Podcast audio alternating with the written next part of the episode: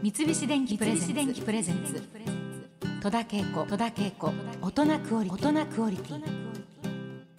大人クオリティ。本日のお客様は去年の春に続いてのご登場となります詐欺スシローさんです。よろしくお願いします。よろしくお願いいたしまますす。どうもです。今日はなんかストライプのジャケットにカラフルなネクタイにポケットチーフ入れておしゃれですよね佐々木さんは。いえいえもう昔はすごい変な格好してたんですけれども。そうですか？あのネクタイ好きなんでもともとああもうだからすごくきちんとしてらっしゃるイメージがありますけど今日もとってもあのいろんな色のカラフルなネクタイをしてお越しいただきました。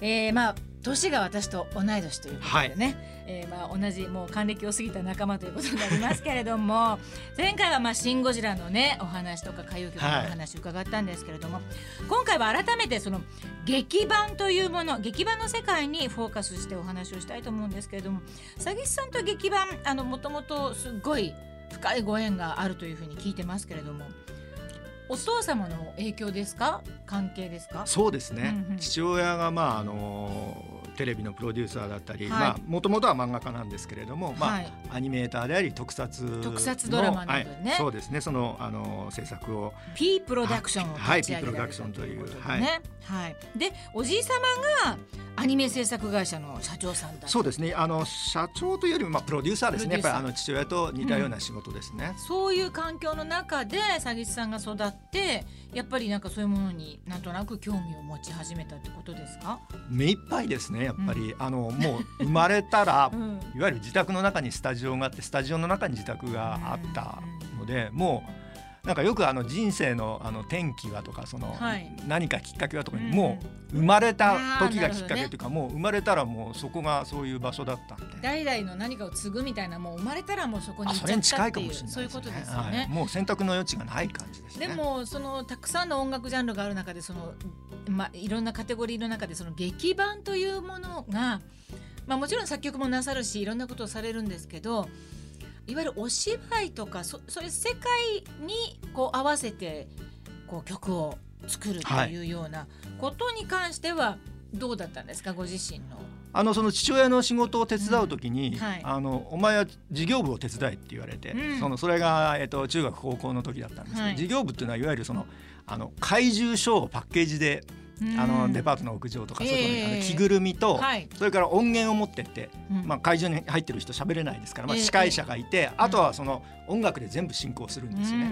それをもともと音楽をお前取れって言われて、うん。もちろんありものを使ったりする、まあ、主題歌とかね、それ以外は、うん。その背景音楽とかそういうのをうん。自分で作って自分でたちのバンドで演奏して、うん。テープで録音してそれでそれをもうそのセリフを上にはめてそれでそれを納品してたんですよね。それを高校生ぐらいの頃にやってたので、もうそれが劇版始めですねあそうなんですか。はい、まあ舞台音楽ですけどね、うん。いわゆる。その父親の仕事を手伝ってたのはものすごい役に立ちましたね、はあ、そうですか。はい。うんじゃあやっぱり最初からここに行こうってはめるんじゃなくていくつかももうやっぱり用意しといてなんとなくこう、はい、それは今でもそうですけど、うん。とにかく一つの音楽って言ったら一つだけ書くんではなくて、そうですよね。絶対もう複数を書きますね。モチーフとしてなんかそうい。うのって、はい。まああの劇版の魅力ってどんなところですか？あのいわゆる音楽目指してる人で劇版だけを最初から目指してくる人っていらっしゃる最近増えましたね。あの昔はその大御所って言われてる人がいくつかの仕事を分け合ってたんですけれどもなるあの皆さん今ネットで調べていただければ分かるように本当に思いもがけぬ人が出てきてますよね。ほどでそれはもう層が厚くてそれから目指す人が本当に世界的に増えたっていうことですね。うん。その劇版、まあ、劇中音楽、まあ、フィルムスコアいろんな言い方がありますけれども、要するに場面に音楽をつけようっていうことですよね。にその音楽によってそのシーンがねえどうにでも変わるえ、と本当にそういうですね。こ。となので、あの今はあの一般の方でもうん。本当に普通にラップトップのコンピューターではい。動画を見ながらそこに音楽をはめることができますよね。うん。あのその普通の方の楽しみと我々とそんなに変わりないです。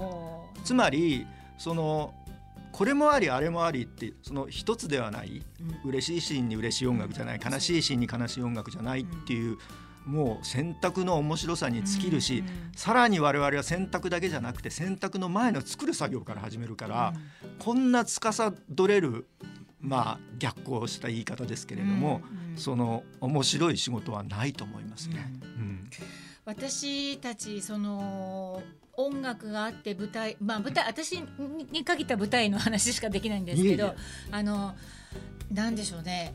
やっぱり音の力ってものすごいあるものですからそこに人間のセリフを載せる時にねまああのシーンにもよるけど例えばゆったりとした音のものがあった時にそれと同じようにゆったりと乗るタイプの役者さんもいるしそれを切っていくように喋る人もいるしシチュエーションによっても全然違っていてそれに負けないようにとか潰されないように両方があの相乗効果じゃないけどいいところにセリフを載せるっていうのもすごくいつもちょっと考えたり私はするんですけれども、でねすごい気持ちよくなっちゃう時があるんですよね。音楽が鳴るから。はいでも逆にそれお客さん聞いてるとそうでもないっていうふうに思われたりすることもあり自分だけが気持ちよかったりとかでねっていうかもう音楽っていうものがもう本当完璧にあるものですから、そうなんです。これね、うん。ごめんなさい。さいえ全然。最後あの究極の結論を言うとですね、はい、全部ミュージカルなんです。うん現実の我々がこうやって現実に生活してて BGM になりませんから。うんそうですね。急いで走ってる時に急げ急げっていうようなせかす音楽みたいなのが映画でもテレビでもなりますけどそんなの現実の生活ではなりませんからね。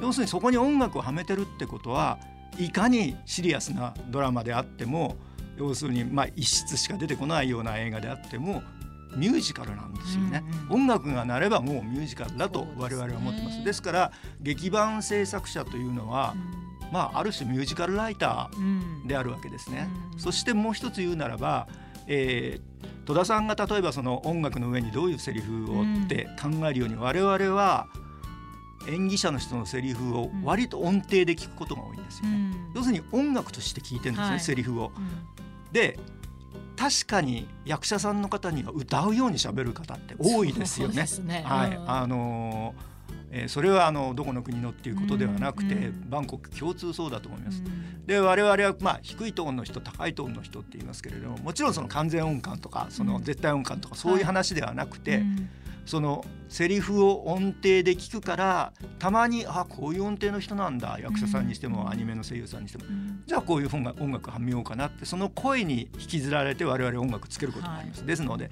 さっきの戸田さんの逆方向ですね。うん。あの舞台のお稽古の時はね音が入る前って何も鳴らないところでずっとお稽古してでまあ音が入ってきた時にああなるほどこういう音が入るんだってそれでもうみんなで作り上げていって本番載せるんですけどテレビの劇版で一番面白いのはスタジオではセリフ何も それでオンエア見て音楽が入ってきてなるほどねっていうもうそこは手手出しできないところだから。もうさっきのスリリングっていうのはそこですね。ドヒャーって時もあるんいやでもねもう大半ん。100%に近いところでもう全員助けられてると思う。あの 本当に。あの素晴らしく良くなってるもんね。だから音楽すごいなっていつも。なんかこのシーンちょっとどうだったかなと思うとこれ音楽ついてくれたらきっと良くなるわとかってすっごい頼ってるところもあるしいえいえありがたいことです。いや本当にありがとうございます。三菱電機プレゼンツ戸田恵子大人クオリティ。